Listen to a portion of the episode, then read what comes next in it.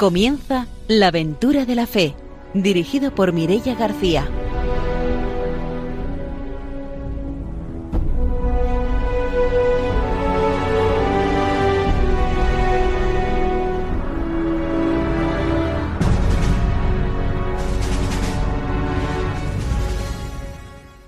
Muy buenas noches, estamos en Radio María, empezamos un nuevo programa de la aventura de la fe. Esta noche está con nosotros el padre don Arturo García. Buenas noches. Muy buenas noches a todos los radiantes y especialmente saludar a Jesús Reiner, que conozco de, de Costa Rica, ¿eh? porque seguro que escuchará nuestro programa también. Pues un saludo a este joven. Pues mandamos esos saludos y saludamos también a nuestro colaborador Ramiro Faulí. Buenas noches. Hola, buenas noches. Hoy voy a mandar un saludo a todo el pueblo de, bueno, de Benicarlo, porque en estos días ha fallecido una gran misionera que también trabajaba mucho en, la parroquia y que era asidua del programa La Aventura de la Fe. Desde aquí a Ana Caldés, bueno, la recordamos como una gran misionera y a todos los que escuchan el programa desde Benicarlo.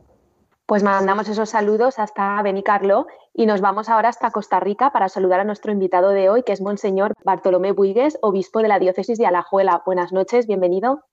Buenas noches, un saludo a todos, con mucho gusto estoy con ustedes.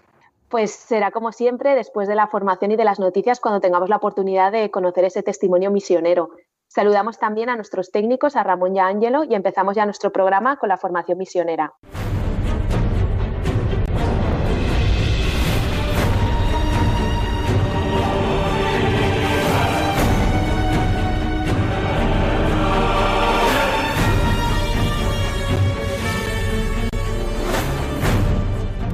El padre Arturo García nos trae la formación misionera.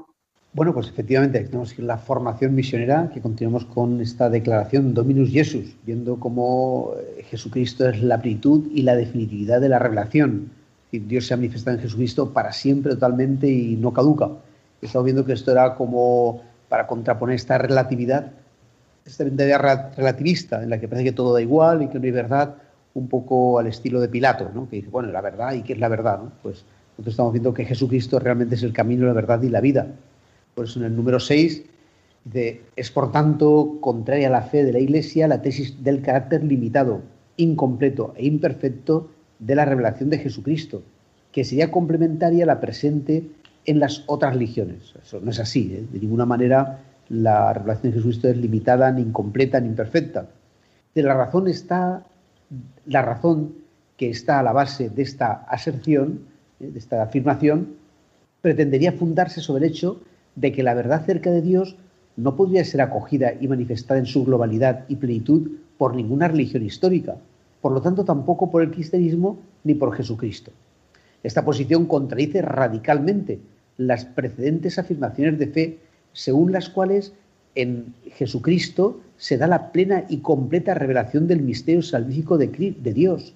Por lo tanto, las palabras, las obras y la totalidad del evento histórico de Jesús, aun siendo limitados en cuanto a realidades humanas, sin embargo, tienen como fuente la persona divina del Verbo, del Verbo encarnado, verdadero Dios y verdadero hombre, y por eso llevan en sí la definitividad y la plenitud de la revelación de las vías salvíficas de Dios, aunque la profundidad del misterio divino en sí mismo sea siendo trascendente e inagotable, la verdad sobre Dios no es abolida o reducida porque sea dicha en lenguaje humano. Ella, en cambio, sigue siendo única, plena y completa, porque quien habla y actúa es el Hijo de Dios encarnado. No es un profeta, sino que es nada menos que el Hijo de Dios encarnado. por eso la fe exige que se profese que el Verbo hecho carne, en todo su misterio, que va desde la encarnación a la glorificación, es la fuente participada más real y el cumplimiento de toda revelación salvífica de Dios a la humanidad, y que el Espíritu Santo, que es el Espíritu de Cristo, enseña a los apóstoles y por medio de ellos a toda la iglesia de todos los tiempos la verdad completa. Nos debemos darnos cuenta de que la verdad es una y única y no puede ser eh, ahí una incompatibilidad ¿no? entre cosas que hacen unas religiones y otras y decimos, no, por lo que Jesús dice es verdad, no sé, por ejemplo, estos días atrás escuchábamos como en el Evangelio nos decía Jesús que lo que hace impuro al hombre no es lo que entra por la boca, eh, que va a la letrina, sino que es lo que sale del corazón. ¿eh? Y entonces eh, hay religiones que siguen pensando aquello, ¿no? Que no pueden comer esta carne, que, no pueden tomar estos alimentos, que... Entonces, bueno, es que para esa religión eso es así, pero para nosotros no. ¿Pero qué es para Dios? Bueno, pues para Dios es lo que dice Jesús. Para Dios lo verdadero es que lo que te hace un corazón impuro delante de Dios es lo que sale del corazón y no lo que entra por la boca. Es decir, la verdad solo puede ser una, como dos y dos eh, son cuatro, ¿no? Eh, otra cosa es el conocimiento de, Jesús, de Dios, que claro, es un misterio y nunca lo podemos agotar. Pero eso no quiere decir que todo lo que Jesús nos haya revelado eh, no sea pues auténticamente verdad y, por eso nosotros pues hemos dejado de ser paganos como éramos, ¿no? Y nos hicimos cristianos porque vimos que había una razonabilidad y una verdad mayor en el cristianismo y por eso Jesús nos envía al mundo a anunciar el Evangelio, pues para que todo el mundo pueda disfrutar de esa revelación que Jesús no la ha traído solo para unos pocos, solo para Israel, solo para, sino que la ha traído para que todos puedan eh, participar de ella y, como decía, disfrutarla. Pues hasta aquí nuestra formación misionera de hoy. Nos vamos con las noticias.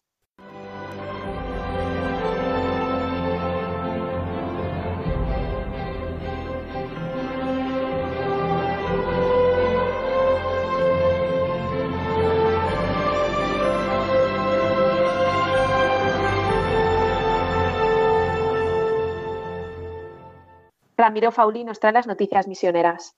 Muy bien, pues hoy traigo dos noticias y son sobre Asia y son dos buenas noticias. La primera es las puertas santas que se abrirán en Filipinas en un año jubilar y misionero. La Iglesia filipina ha anunciado que el año jubilar por los 500 años de evangelización del archipiélago comenzará con la apertura el próximo 4 de abril de las puertas santas de las iglesias de peregrinación. Será el domingo de Pascua día en que se celebró también la primera misa en Filipinas. La Iglesia filipina comenzó un largo periodo de preparación para este acontecimiento que recuerda la llegada del Evangelio a la isla de manos de los misioneros españoles, un hecho que ha marcado la cultura y el carácter de esta nación asiática, la tercera del mundo en número de católicos y la primera de Asia. El año juvenil concluirá con un Congreso Nacional de Misiones en la ciudad de Cebú, del 18 al 22 de abril del próximo año 2022. Así pues, bueno, nos unimos también a este año jubilar de nuestros hermanos en Filipinas, con donde la Iglesia Católica es digamos, puntera en todo Asia. Así pues, nos unimos a este año jubilar. Y la otra noticia viene desde Corea, en Seúl. Hay 20 nuevos sacerdotes medio de esta pandemia, en tiempos difíciles y en medio de la adversidad, con firme determinación, la arquidiócesis de Seúl se ha esforzado por las vocaciones sacerdotales y en la confianza en el Señor, dice el arzobispo que están llamando a nuevos trabajadores para su viña. Así lo dijo en la Eucaristía de ordenación presbiteral el pasado 5 de febrero. Entre estos 20 sacerdotes hay uno que va a ser pertenecer a la congregación de la Catholic Missionary, que es una sociedad misionera fundada precisamente en la arquidiócesis de Seúl en el año 2005 para enviar misioneros a América Latina. Este es un signo concreto de que la Iglesia de Corea se ha transformado en una iglesia, de una iglesia receptora a una iglesia donante, dispuesta a dirigir su mirada misionera y solidaria al exterior y prepararse para la misión a dientes. Así pues, este ejemplo de esta iglesia coreana que está floreciendo en vocaciones y que está donando a la misión también parte de sus vocaciones. Desde aquí también eh, llamamos a la solidaridad de todas las iglesias porque una iglesia que no es misionera no puede constituirse como una verdadera iglesia. Así que veamos el ejemplo de esta arquidiócesis de Seúl, que ya envía también misioneros a América Latina. Y ahora sí, después de habernos puesto al día con las noticias misioneras, llega el momento de la entrevista.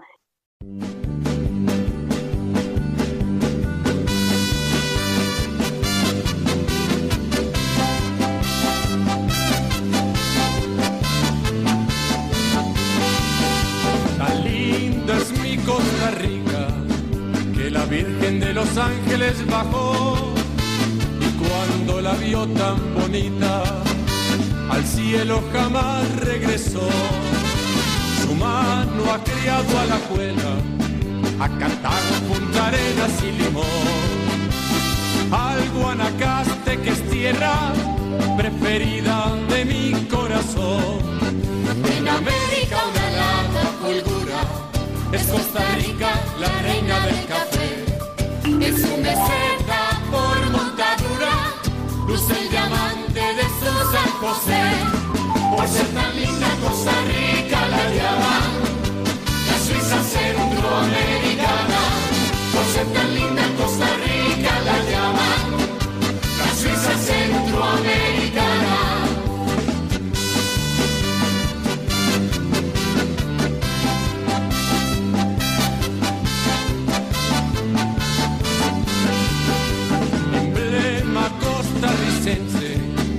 la guaria que es un cielo vuelto flor. Lo mismo que Heredia convence que no hay otra patria mejor. De sus mujeres se ufana que parecen sin querer exagerar. Muñecas de porcelana escapadas de un lindo bazar. En América una larga fulgura, es Costa Rica reina del café. Es un meseta por montadura, luce el diamante de su San José.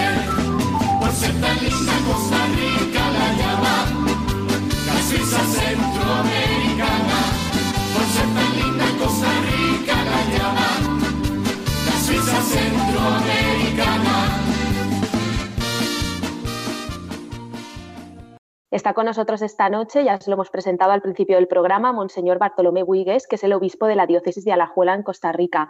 Buenas noches de nuevo, bienvenido. Muchas gracias. Aquí estoy. Buenas noches. Bueno, pues para empezar nos gustaría que, que nos explicara un poco cómo es la realidad de allí, de, la, de su diócesis, de la diócesis de Alajuela. Bien, Costa Rica es un país pequeño, tiene 50.000 kilómetros cuadrados, eh, es eh, la décima parte de España en extensión y tiene de 5 millones, poco más de 5 millones de población. Eh, la diócesis de Alajuela es la segunda diócesis en importancia, la primera es San José, que es la arquidiócesis, y Alajuela está cerquita, a 20 kilómetros propiamente al aeropuerto que llaman de San José, está en Alajuela. Es una diócesis, bueno, está en el Valle Central, es una diócesis eh, urbana, pero todavía tiene un poquito ese sustrato, sustrato también de pueblo, un poquito, eh, hay agrícola también, pero sí ya tiende a ser urbana, porque está, ya digo, en el Valle Central, lo, lo más selecto de Costa Rica. Y, y, bueno, pues la gente es sencilla, es muy agradable, eh, la gente mayor muy religiosa todavía, los jóvenes pues se van desenganchando un poquito, como España. ¿no? Eh, el ambiente mismo de secularización está llegando bastante aquí. Y bueno, más o menos, pero Costa Rica es como un paréntesis eh, en, medio de estos países. Aquí hay un canto que la llama la Suiza centroamericana, porque es un país neutral, es un país pacífico, no tiene ejército, es un país ecológico, tiene muchos parques nacionales, eh, es un país que le gusta venir a la gente a invertir, no, no hay eh, más que la delincuencia común, no hay mucha violencia, el, el, gobierno es democrático, tiene sus problemas, claro que sí, como todos, pero ya digo, es un paréntesis dentro de la situación de Centroamérica muy convulsa. A mí me gustaría un poco, antes de entrar en detalles de la diócesis y de su ministerio episcopal, un poco conocer cuál ha sido su trayectoria misionera, porque claro, eh, usted no llega a ser obispo así directamente, sino usted pertenece a una congregación, en un momento determinado iría a algunos destinos, estaría de misionero, hasta que, al, bueno, le, le hacen obispo, ¿no? Por supuesto, claro que sí. Yo soy amigoniano, terciario capuchino amigoniano. Me formé en Godella, en el seminario menor que, que tenemos los amigonianos ahí. Después estuve, profesé a los 19 años como amigoniano, estuve ahí en, en, el seminario, en Godella, en la colonia San Vicente Ferrer, que es un centro para menores. Es nuestra, nuestra misión específica, menores en situación de riesgo, menores infractores, como hay ahí en la colonia San Vicente Ferrer, es un centro oficial. Estuve también en Torrent dos años en una parroquia que tenemos, la parroquia Montesión. Eh, ahí me ordené sacerdote a los 26 años y a los 29 años los superiores de mi congregación me pidieron que viniera a Costa Rica, fundamentalmente para contribuir a la formación de los jóvenes de aquí, de América Latina, de varios países, que venían a la casa de formación que tenemos en Costa Rica. Y aquí llegué en el 92, hace 28 años y medio. Eh, entonces sí, es un tiempo largo, un bagaje largo ya por aquí. No, no solo estaba en Costa Rica, porque en el 2000 pasé a Bolivia, después a Dominicana, después estuve tres años en Roma y regresé. en el 2010 a Costa Rica y fue cuando justamente faltaban obispos. Aquí faltaban como cuatro obispos. Y bueno, alguien que me conocía de el periodo anterior, donde había estado del 92 al 2000, me propuso y ahí, ahí entré. Al final, en esta diócesis de Alajuela, el Papa me nombró pues obispo de esta diócesis y su experiencia misionera en estos otros países de América, porque América, bueno, es bastante plural, ¿no? Y además ustedes, los uh, amigonianos, tienen una característica de trabajar siempre con juventud y juventud en situaciones más vulnerables, ¿no? Su experiencia en estos países, ¿en qué consistió? Sí, bueno, en Costa Rica, ya lo he dicho, en la casa de formación donde ha habido jóvenes de 10 países distintos de América Latina. Esto era un exponente de toda América Latina. En Bolivia estuve como promotor vocacional de aquella área, buscando vocaciones y también formando la primera etapa que nosotros llamamos aspirantado, y estuve en un centro de menores, un centro que tenía 150 menores en situación, eh, eso era de protección, no tanto infractores, sino de protección. Ahí hay mucha pobreza, ¿verdad? Y eran menores que, que estaban abandonados de sus familias o que sus familias eran muy pobres eh, desde los 6, 7 años hasta los 16 años. Estuve como animador pastoral y un poquito también como director de ese centro. Pasé a Dominicana, en Dominicana estuve de director de un centro muy grande porque tenía como 150 muchachos en situación de protección, muchachos en situación de riesgo, y también tenía, tenía lo académico, desde preescolar hasta, diríamos, hasta el bachillerato. ¿no? Tenía más de 2.000 alumnos ese centro. Después, la congregación, bueno, eh, lo de Roma fue contribuir a la casa general de mi congregación, que también estaba más volcado hacia América Latina, porque es una casa de, de coordinación, entonces mi labor era más hacia América Latina, aunque el centro es Roma, porque tenemos allí cerca el Vaticano, ¿verdad? Y después, cuando regresé en Costa Rica, fui provincial de esta provincia que abarca, abarcaba 11 países distintos. Entonces he tenido que visitar las presencias amigonianas en cada país fui también otros años formador y bueno, hasta que me nombraron obispo ahora desde el 2018. ¿Y cómo ha sido pues el llegar ahí ¿no? pues, eh, y ejercer ese ministerio de, obispo? ¿no? Porque siempre parece que eso, no sé, es un susto, ¿no? El que de repente tiene responsabilidad en, cualquier sitio, ¿no? Pero...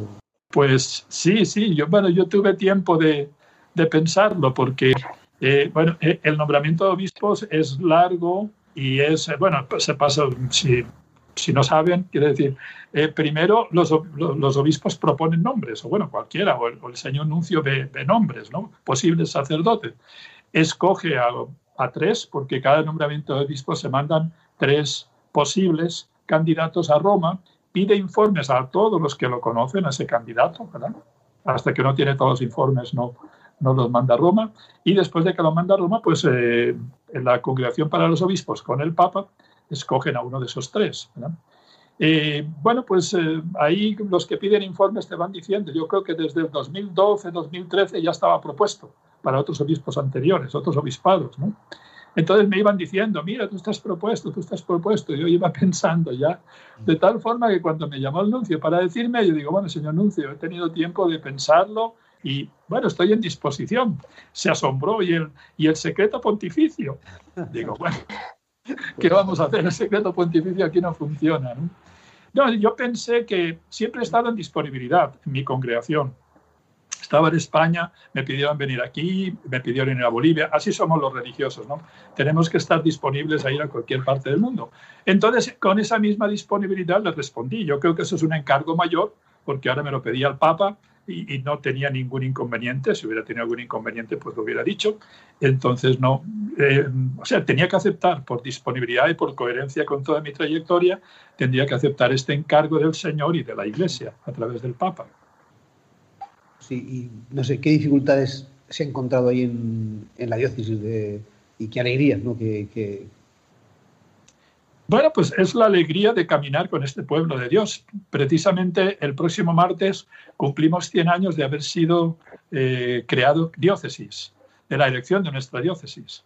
Estamos con mucha alegría en este, esta novena de celebración. Mucha alegría de caminar con el pueblo de Dios. Eh, que yo he estado más en el ambiente educativo, ¿verdad? Por, por mi, mi congregación, pero siempre me ha gustado mucho el ambiente pastoral, en parroquias y en la dinámica propia de las parroquias. De hecho, ahí en Torrente estuve, En Madrid también tenemos una parroquia y estuve un tiempo. Entonces, para mí es una alegría, ¿no? Y ahora, desde obispo, ver como más de cerca el caminar de, un pueblo de Dios, el pueblo de Dios en la diócesis, con sus altos y sus bajos, con todo, ¿verdad? Somos limitados, pero tenemos muchas, muchas potencialidades, ¿no? El Señor eh, pues aporta, suma el aporte de todos y hace algo bello en el pueblo de Dios. Eh, pues ahí están los hermanos sacerdotes, mis primeros colaboradores, tratar de acompañarles, de ayudarles, también de escuchar sus dificultades. Eh, los laicos son apasionados, ¿no? Los laicos, cuando, uno, cuando yo voy a la parroquia, me reciben muy bien, muy apasionados, muy, muy cercanos, muy agradecidos, y yo disfruto en ese ambiente pastoral. Obviamente, pues también las responsabilidades, ¿no? Ahora está el tema, como saben, el tema de, de los abusos, ¿verdad?, de sacerdotes. Gracias a Dios, aquí hemos pasado una temporada un poquito dura el año pasado, bueno, ahora estamos más tranquilos en ese tema. El tema económico en la pandemia, pues como hemos estado cerrados los templos y todo, eh, dificultades económicas. Eh, pero bueno, lo demás es normal. Yo creo alegrías, sobre todo alegrías diría, y bueno, las dificultades pues las vamos cargando, claro que sí, pidiendo la fuerza del Señor. Yo ahora soy, estuve también antes de párroco en Villar del Arzobispo y conocí a los amigonianos en la casa que tienen ahí, que con sí. padre Usaribe y todo, y la verdad es que nos ayudaban mucho también. Y, pero ahora estoy en el seminario menor, digo, el seminario mayor de director espiritual, y no sé cómo está el seminario. ¿Tienen vocaciones? ¿Cómo funciona? Usted que ha sido promotor vocacional, eso también, ¿verdad? Es una ocasión buena para... Sí, bueno, aquí en América Latina todavía yo creo que hay más vocaciones que en España, supongo. Eh, sí, todavía. Lo que pasa es que ya se está ralentizando también el ambiente, ya no hay tantas como antes. Y Costa Rica es un país que tiene un nivel de bienestar bastante bueno, mejor que los demás, entonces donde hay un nivel de bienestar descienden las vocaciones. Bueno, en países más pobres parece que hay muchas vocaciones, pero después no tanto, hay que discernir también. Eh, en Costa Rica pues bueno, eh, han bajado bastante, porque en los años 80 había muchas, en los 90 todavía, ¿no? Pero ahora ha descendido mucho, sí, se nota el ambiente de secularización aquí. Por ejemplo, en mi diócesis, eh, que tiene como unos 800.000 habitantes, no todos católicos, ¿verdad? 800.000 habitantes, hay bastantes, bastantes iglesias pentecostales, ¿verdad? Cristianas de otro signo, pues hay como 500.000, diríamos, católicos, eh, pues entran, suelen entrar al seminario tres, cuatro cada año y suelen llegar uno, dos, a veces tres, ¿verdad? Más o menos. La arquidiócesis, pues entran unos poquitos más y, y, al final sí, tres o cuatro se ordenan, ¿verdad? No es, no es tanto, tanto. Y en, en, Valencia ha habido algún año muy bueno, ¿verdad? Que en 10 sí, se han ordenado. Sí, sí, llevamos unos cuantos años de 10, ahora tenemos unos cursos un poquito más inferiores, sí. Ahora, claro, también es para una población eh, también bastante grandes. Sí. Sí. Y además ahora, claro, están llegando a la mayoría de edad, o sea, bueno, a jubilarse y morirse los cursos que eran grandes, pero que se ordenaron los años, pues, eh, 50 o por ahí, y, y, y, se nota también ese vacío. Sí. Pero hay que pedir vocaciones, eso nos hace falta en todos los sitios, muchas. sí. Ahora tan solo están aumentando las vocaciones en, en África y en Asia. Ah, sí, sí. Aquí, aquí en América nos mantenemos o vamos un poquito para abajo ya también. Sí, en algunos países sobre todo. Pero en África y en Asia, claro que tienen poquito clero todavía, pero sí van a aumento las vocaciones ahí. ¿no? Qué bien. Yo le quería preguntar, porque lo vi en un programa de televisión y me llamó la atención eh, cuando usted presentaba la iglesia y, un poco su, su, ministerio, ¿no? Entonces le quería preguntar cómo compagina ese ministerio pastoral de atender a todas las parroquias y lo que es, digamos, la atención de la curia y de, de, de la catedral, eh, porque me dio la sensación que hacía mucho, mucho tiempo de calle, ¿no? Me dio la sensación en ese programa. Sí, bueno, en el programa me propuse presentar, claro, no había tiempo para todo, ¿no? Entonces, presentar la catedral como el centro de la diócesis, diríamos, eh, lo que es la dimensión más directamente eclesial. Cuando uno piensa en la iglesia, piensa en los templos y en la actividad litúrgica, pero también la actividad social. para, mí, para mí y para todos los obispos, yo supongo, ¿no? la actividad social es muy importante. ¿no? La credibilidad de la iglesia se centra sobre todo en la expresión de la caridad para con los pobres. El Papa nos lo ha dicho. Entonces, no es que yo esté metido todos los días en barrios así, pero sí que quise llevar a los que venían de la radio. De hecho, fue eh, el único momento en que, se en que vieron la pobreza. ¿no? Después iban a parques nacionales y todo, ¿no? los demás valencianos que había por aquí. Entonces, sí, presentar esa realidad. Para nosotros, la Iglesia es muy importante presentar la realidad completa del pueblo de Dios, especialmente de aquellos que sufren, que tienen necesidad, y expresar que queremos estar allí, aunque, bueno, desearíamos más, más, estar más directamente con ellos, ¿no? Ayer en la celebración del centenario también tuvimos una Eucaristía de la Pastoral Social, y fue muy bonito ver comprometidos en la pastoral social cómo vibraban, ¿no? Y cómo en tiempos, en este tiempo de pandemia, hemos seguido ayudando e incluso hemos incrementado las ayudas a los pobres, precisamente porque el pueblo de Dios ha sido más solidario que otras veces y cuando creíamos que no podríamos seguir ayudando a los pobres, incluso le hemos aumentado. ¿no? Es, es bonito ver la solidaridad de tanta gente con las personas que necesitan. Eh, se percibía en ese programa como una afinidad, una afectividad y, digamos, una cordialidad entre, digamos, las personas o los agentes de pastoral social, principalmente las señoras que iban en el programa, eh, a la hora de hablar con usted, como que no hubiera así barreras, como que hubiera como todo un mismo proyecto común, ¿no? Un mismo, un mismo quehacer, uno como obispo, otras como promotoras, como una fraternidad. ¿Se respira ese ambiente dentro de lo que es la pastoral social allí en su diócesis? Sí, esas señoras son de la pastoral social de la parroquia donde está ese barrio. Entonces yo hablé con el párroco, el párroco eh, les dijo a la pastoral social, la pastoral social de estas señoras, y estas señoras me conocen porque yo he visitado varias veces la parroquia, también ese barrio. Y entonces sí, sí, bueno, claro, la referencia del obispo, pues todos estaban muy disponibles, ¿no? Pero sí, sí, ese ambiente de familiaridad es el que hay, ¿no? Por mi parte, e, ese, eso, esa cercanía intento dar. Me dicen que como religioso, pues tengo un talante un poquito más cercano, quizá, ¿no? Y ese es el talante que yo quiero dar y, bueno, los demás, yo creo que así se sienten conmigo, no hay una distancia insalvable, ¿verdad? ¿Tienen muchos agentes de pastoral en su diócesis? ¿Cómo se organizan? Tanto agentes de pastoral social como otros agentes, ministros de la palabra, formadores, catequistas. Sí, gracias a Dios sí, hay muchos agentes de pastoral.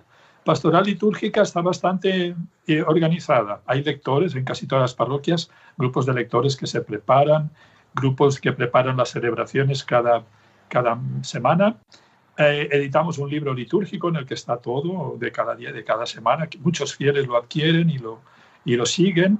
en pastoral social hay mucha colaboración. Siempre podemos ir a más en, organizarnos y en, en, no solo dedicarnos a ayudar a los pobres así con alimentos, ¿verdad? Hay otros muchos proyectos. Por ejemplo, hay comedores de varios días a la semana donde los pobres pueden ir hay algún albergue por la noche, hay algunos proyectos bien organizados. Siempre nos gustaría ir a más, ¿no? Ir a más en el sentido de poder dar respuesta personalizada a la gente, ¿no? De hecho, sí, estamos también en, trabajo de calle, ofrecemos a los que están en la calle, por ejemplo, pues alguna mujer embarazada en la calle, les hemos alquilado un, un departamento mientras da luz y todo, hemos ayudado. A los adictos les ofrecemos un programa para rehabilitarse, no todos aceptan, ¿verdad? Pero sí, sí, estoy contento. Hay una y catequistas es una riqueza. Hay muchísimos catequistas, 6.000 catequistas, yo diría, que hay aquí en la diócesis para todas las etapas. Para todo, es, es una belleza eso de la catequesis. Están muy organizados con mucho deseo de formación y, bueno, abarca todo. Yo creo que ninguna institución como la Iglesia tiene ese escuadrón, diríamos, ese ejército de gente dispuesta a formar a sus niños y jóvenes. Nos vamos a hacer una pausa, volvemos enseguida para seguir conociendo el testimonio misionero.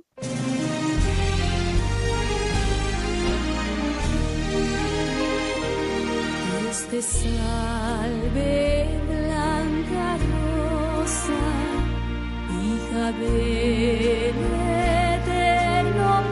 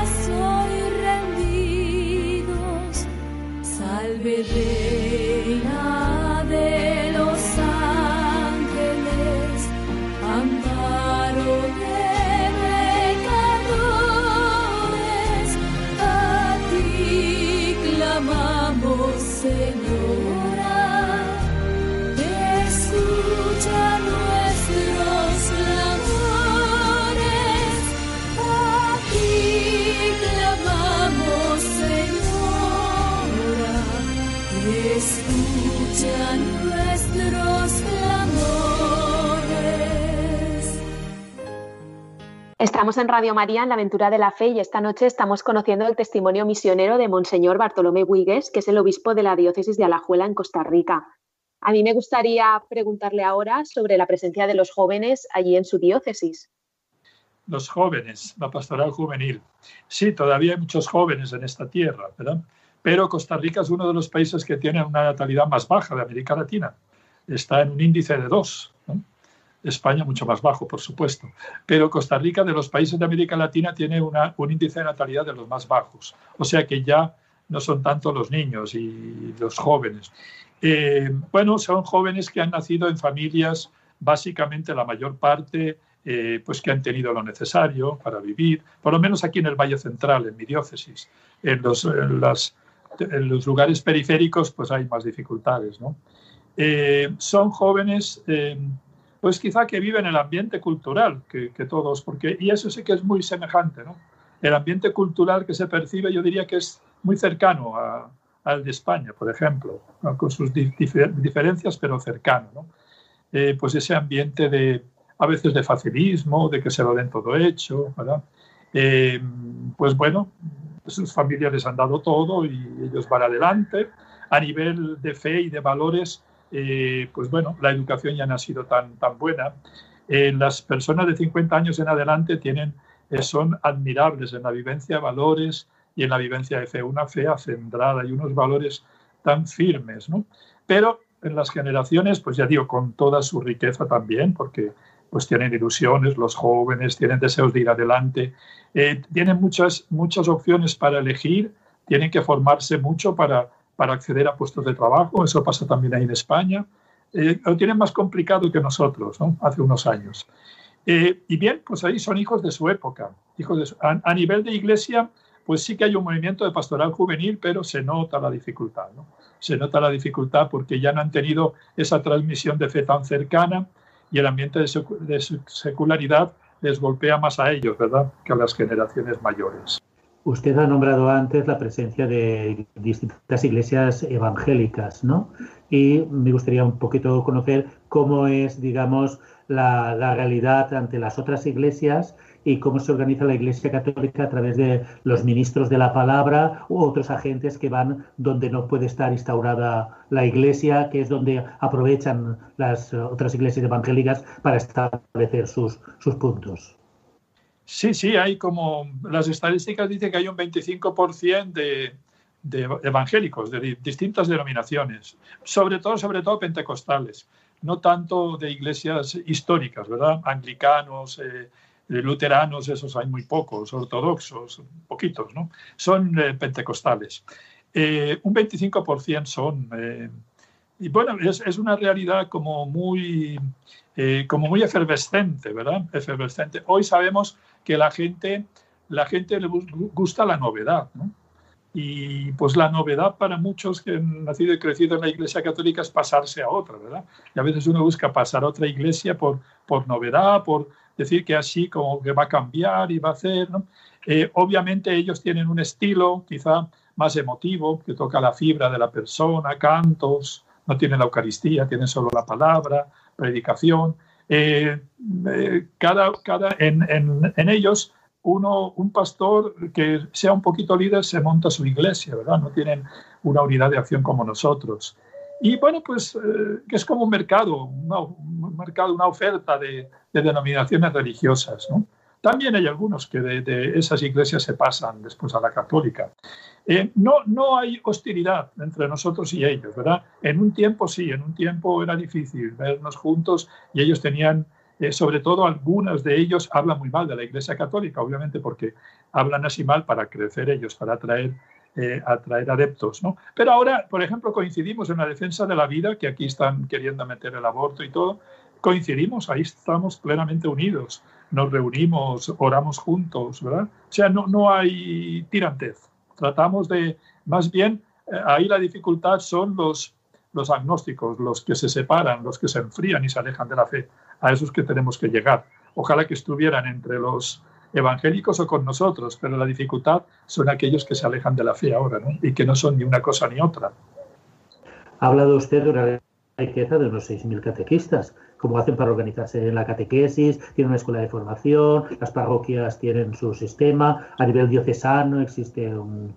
un sí, sí tenemos. Sí, tenemos, hay un vicario de catequesis, hay una formación para los catequistas, eh, ahora, pues claro, en pandemia ha sido todo virtual, pero sí, sí, hay una organización eh, a nivel diocesano. Cada mes tenían formación, por lo menos los líderes de cada parroquia, y llevaban la formación a las parroquias. Y en las parroquias tienen también organizada la formación. Hay un equipo de formación de los catequistas que se encarga solo de la formación y hay otro que se encarga de los aspectos de, estructurales, ¿no? de organización. Y sí, está, eso funciona muy bien. Y ya digo, son muchísimos, son 6.000 catequistas en, en la diócesis. Usted viene de una trayectoria de la educación. Me gustaría un poco si en la diócesis tienen centros católicos donde tanto, digamos, en el nivel concertado o privado, como aquellos centros que están en, en, barriadas donde no llega la educación pública y la iglesia se hace presente. Eh, pues centros diocesanos no. Eh, hay tan solo un, colegio diocesano, sí, en, San Ramón. Un colegio diocesano eh, es propiamente diocesano. Había una congregación religiosa, pero se fue y es, lo, lo, lleva la diócesis. Sí que hay algunos religiosos, ¿verdad? Hay por lo menos eh, dos o tres, cuatro así co colegios religiosos. En San José hay más, ¿verdad? San José, la arquidiócesis de San José tiene una realidad mucho más abundante y compleja, ¿no? en mi diócesis hay menos, tres o cuatro de congregaciones religiosas. Y sí, aquí todavía los, los centros de congregaciones religiosas son como 38 en el país.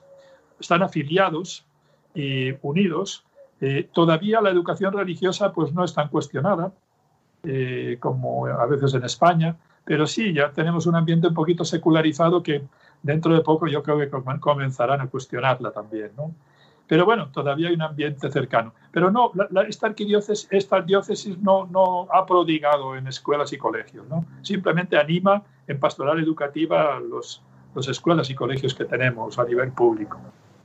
Pues quería preguntarle yo por la mmm, religiosidad, popular, ¿no? Cómo viven allí. También desde Radio María siempre preguntamos, pues, eh, una devoción a la Virgen que tenga ahí, pues, más fuerza, eh, en Costa Rica o en su diócesis también, ¿no? Pues, no sé, cómo lo viven ahí Sí, en, en, Costa Rica tenemos la, bueno, la patrona es Nuestra Señora de los Ángeles. Costa Rica fue colonizada por los franciscanos y obviamente esa es una devoción, eh, una advocación mariana franciscana. Eh, como en casi todos los lugares hay como una aparición, una indígena se encontró una estatuilla eh, de la Virgen de los Ángeles, pero no es propiamente la franciscana, ¿verdad? Es una estatuilla que seguramente hacían los primeros frailes y los primeros, ¿no? se la encontró en un lugar despoblado, era una indígena y después lo de siempre, fue al obispo, dijo que, que quería allí una, que le edificara una basílica y de hecho se edificó una basílica en lo que es, era la primera capital, Cartago, después pasó la capital a San José y es la Basílica Nacional, es el centro de todas las peregrinaciones de Costa Rica. En mi diócesis tenemos como patrona a la Virgen del Pilar, no sé cómo llegó aquí, pero tenemos como patrona a la Virgen del Pilar. De hecho, esta noche, en la celebración del centenario, nos va a hablar eh, virtualmente, claro, digitalmente, un sacerdote desde Zaragoza, un sacerdote experto en, en la advocación de la Virgen del Pilar. Y bueno, pues hay otras, hay otras manifestaciones marianas. Y el fervor a, la Virgen María en Costa Rica y en América Latina es muchísimo, ¿no? Bueno, Guadalupe es lo que más, la Virgen de Guadalupe. Patrona de América, sí. Es muy notoria la devoción mariana. Yo quería preguntarle sobre el movimiento misionero ahí en Costa Rica, porque bueno, en Costa Rica ahora cada vez eh, van menos misioneros, es una iglesia más consolidada. El paso de la iglesia de Costa Rica a ser una iglesia misionera, ¿cómo, cómo lo percibe usted? Sí, estamos tratando de dar ese paso, porque hasta ahora hemos sido, eh, pues bueno, hemos, el pueblo de Dios venía a los templos y venía todo, ¿no? Hasta ahora ha sido así pero ahora ya no. ¿eh? Algunos se van con, con, otras iglesias y otros se alejan totalmente de la fe. Estamos queriendo dar ese paso. Hay ya muchas parroquias que organizan dinámicas misioneras, ¿verdad? Van casa por casa. Eh, pues bueno, es darnos cuenta de que hay iniciación cristiana de adultos, comienza a haber ya en todas las parroquias iniciación cristiana de adultos, y cada vez, cada vez tenemos que convencernos más de que tenemos que hacer actividades en los barrios. Eh, bueno, aquí en mi diócesis está muy claro, hay, hay parroquias, después hay filiales, o llamamos diaconías, templos, y eh, cada, eh, ha habido una dinámica de comunidades eclesiales de base para llegar a cada, no solo a cada parroquia y a cada pueblo, sino a cada barrio. Esto está un poquito en crisis, pero vamos a revitalizarlo, ¿no? Para, para hacer una labor capilar, ¿no? Capilar que llegue a todas partes. Pero estamos organizándonos. Esa, lo que dice el Papa de conversión pastoral, conversión misionera, estamos en eso. Tenemos que ir viendo cómo profundizarla mucho más. ¿Y cómo se ha vivido durante estos meses la crisis del COVID y en qué situación se encuentran ahora actualmente? Bueno, yo creo que ahí ha sido muy similar. Hemos estado, desde marzo nos cerraron los templos, y, bueno, se cerraron casi toda actividad. Aquí cerraron mucho al principio, y estuvimos pues desde marzo la actividad económica muy cerrada también. En junio, julio, en julio empezamos a abrir los templos, más tarde que ahí en, en, España, y empezamos a abrir tímidamente la, la, actividad. Al principio, claro, pues como al principio no hubo casi nada, ¿no? Eh, España vivió muy fuerte, ¿no? Marzo, abril, mayo, ¿no? Nosotros aquí prácticamente no hubo ni muertos esos meses, ¿no? Estábamos como muy confiados. Pero después sí subió, subió. Eh, lo que no habíamos vivido antes, vivimos después. Y ya casi la gente ya estaba muy encerrada, ¿verdad? Porque había estado muy confinada. Entonces, bueno, difícilmente aceptaba, ¿no? Pero poco después ya el gobierno se dio cuenta de que no podía cerrarnos por completo porque no, vamos, para la salud mental de la gente y para la economía imposible, ¿no? Entonces ha ido abriendo, ha ido abriendo, y decir, bueno, salgamos y cuidémonos, ¿no? Y ahora estamos en eso. Hay todavía una... Eh, no, no, no, claro, tenemos restricciones en los templos, por ejemplo, no puede llenarse, por supuesto, pero sí, ya está llegando. La gente tiene mucho miedo en volver a los templos, ¿verdad? Porque los católicos son generalmente los que más se cuidan y son personas mayores a veces, pero bueno, ya gracias a Dios está retomando la cosa y está yendo un poquito más de, gente, sí.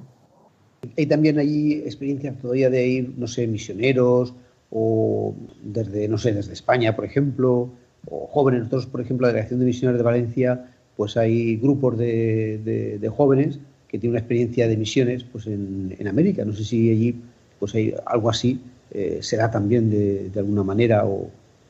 Eh, aquí no, no vienen ahora tantos misioneros, ¿no? Es que no, no es el país que más necesita, ¿verdad? Eh, hay, hay, todavía, yo creo que ya casi han pasado todos. Vinieron aquí sacerdotes del Yemen, Bastantes, había varios, sí, sobre todo en, diócesis periféricas, pero ya no sé si queda alguno, uno o dos, ya por mayores han muerto, han vuelto a España y prácticamente, bueno, por ejemplo, religiosos quedamos algunos que hemos venido de España, pero no tantos. Es que no es un país tan necesitado, ¿no? En misiones. Eh, gracias a Dios la iglesia está organizada y llega a todas partes, ¿no? Pero si alguien llega, pues con gusto. En Semana Santa todo el pueblo de Dios se vuelca, ¿no? Todos salen a misionar en parroquias donde no, de aquí mismo, salen a misionar en parroquias donde no llega el sacerdote y para vivir la Semana Santa con la gente. Sí, es un periodo como muy misionero. Toda la, la, iglesia se, se, vuelca en eso. Pero así que, que, vengan muchos misioneros de fuera, no tanto. Yo digo, hay países que lo necesitan más.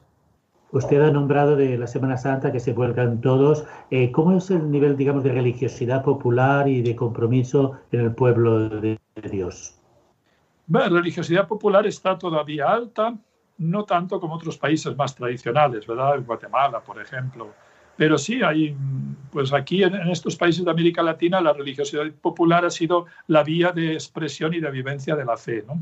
Aquí en Costa Rica, pues como hay un, nivel educativo bastante alto, eh, pues bueno, las nuevas generaciones no son tanto de, de religiosidad popular, pero, pero sí, todavía es una vía, ¿no?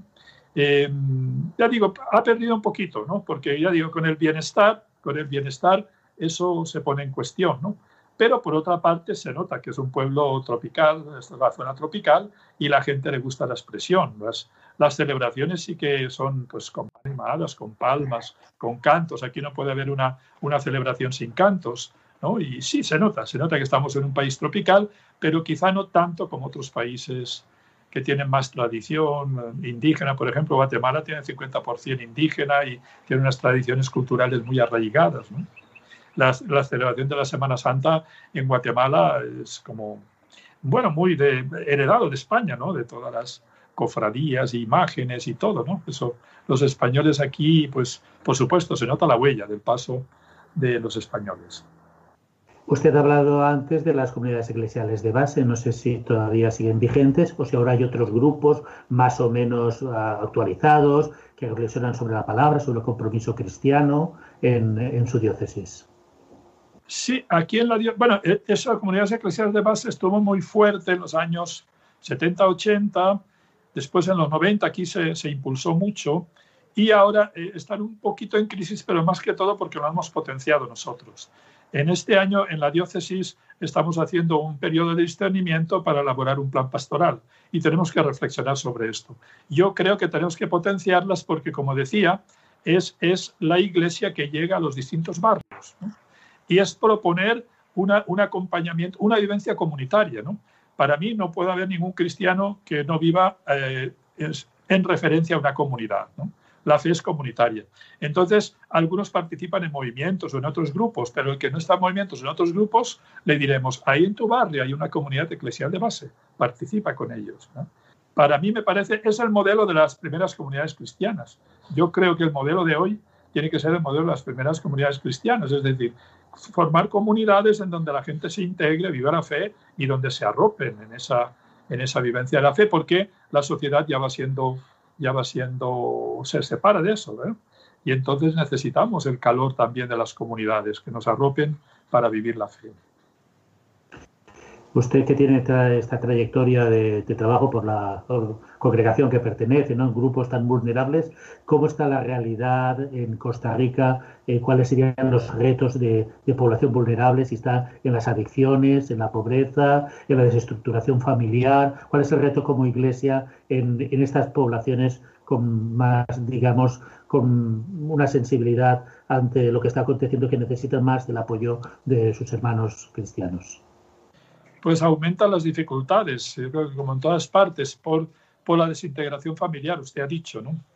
La familia se desintegra cada vez más y con ello hay más dificultades en los niños y jóvenes. Eh, pues esta pandemia, eh, ya era difícil la situación económica porque Costa Rica tiene un nivel de bienestar, eh, tiene una cobertura de salud y de educación muy alta, los gastos, algo semejante a lo que pasó en España, los gastos sociales son muy altos, había que aumentar los impuestos, y más ahora con la pandemia todavía más. Entonces, imagínense, algunos quedan en pobreza. Hace unos años Costa Rica tenía una, clase media muy amplia, pero, pero últimamente ya se han descolgado muchos, hay bastantes pobres. ¿no? Entonces, el reto es mucho más grande y la pandemia ha puesto de manifiesto eh, bolsas de pobreza, ¿no? que antes no se veían y como que afloraron. Sí, es un reto, es un reto, es cómo, cómo llevar adelante toda esta, esta prestaciones sociales, no disminuir, y cómo que los, eh, los impuestos no afecten a los más pobres, ¿no? y podamos eh, echar a andar todo, toda esta maquinaria del país. Aquí el reto ahora es que los gobiernos no corten los gastos sociales, porque si no eh, será terrible ¿no? para, para las clases más desfavorecidas. don Bartolomé, no sé qué nos diría a nosotros, ¿no? estamos aquí en España, ustedes ahí en Costa Rica, somos una iglesia universal pues eh, cómo podemos vivir en esta relación, ¿no? Es decir, rezar unos por otros, cómo participar o, enriquecernos, ¿no? De, esto, no sé si eh, también si participan eh, los jóvenes en encuentros internacionales. O sea, se ha postergado pues el encuentro de jóvenes en, en Portugal, pero bueno, supongo que quizá están preparándose para participar también ahí. Sí, bueno, no sé, el hecho de que estemos aquí en esta reunión, yo creo que es un detalle bonito, que ustedes piensan en los misioneros y nosotros, yo me siento parte, o sea, me siento hijo de esa diócesis de Valencia y bueno, ahí he vivido la fe y ahí he aprendido a crecer en la fe. Yo aquí me siento como enviado también de esa iglesia, ¿no? Eh, bueno, creo que aportamos cada uno lo que podemos. Ahora, por ejemplo, hay un sacerdote de mi diócesis estudiando ahí en Valencia, ¿no? Con una beca y es bonito esa corriente, o sea, orar unos por otros, por ejemplo, sentir a, pues, a los misioneros que están aquí y nosotros ver también, pues a veces eh, nos ayudan, ya digo, en, en, la formación de sacerdotes, en algunos misioneros que vienen. Y bueno, en encuentros internacionales, pues sí, ahora en la pandemia están un poquito limitados, pero sí, participamos en la Jornada Mundial de la Juventud aquí en Panamá y, y todo, sí, es bonito sentirse parte de una iglesia más grande, ¿no? Y sentir que, bueno, estamos distanciados geográficamente, pero el ambiente cultural, ya digo, no es tan distinto, sobre todo de América Latina y de España, ¿no?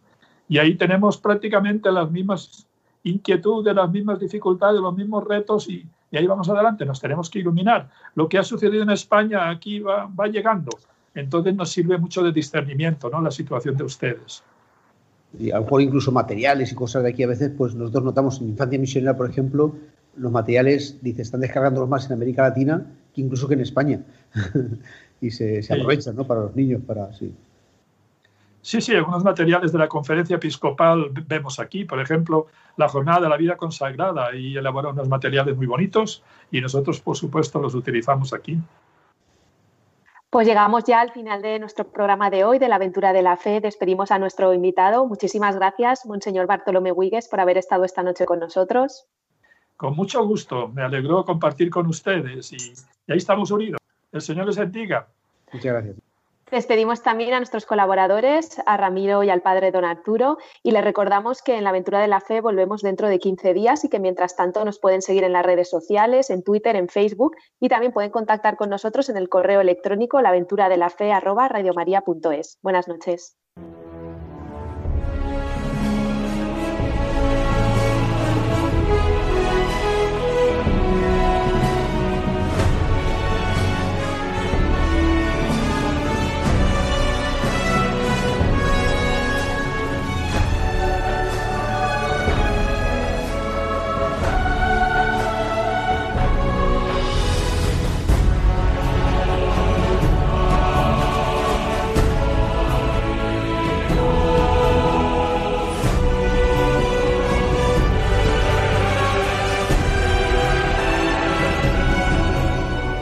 Han escuchado en Radio María La aventura de la fe, dirigido por Mirella García.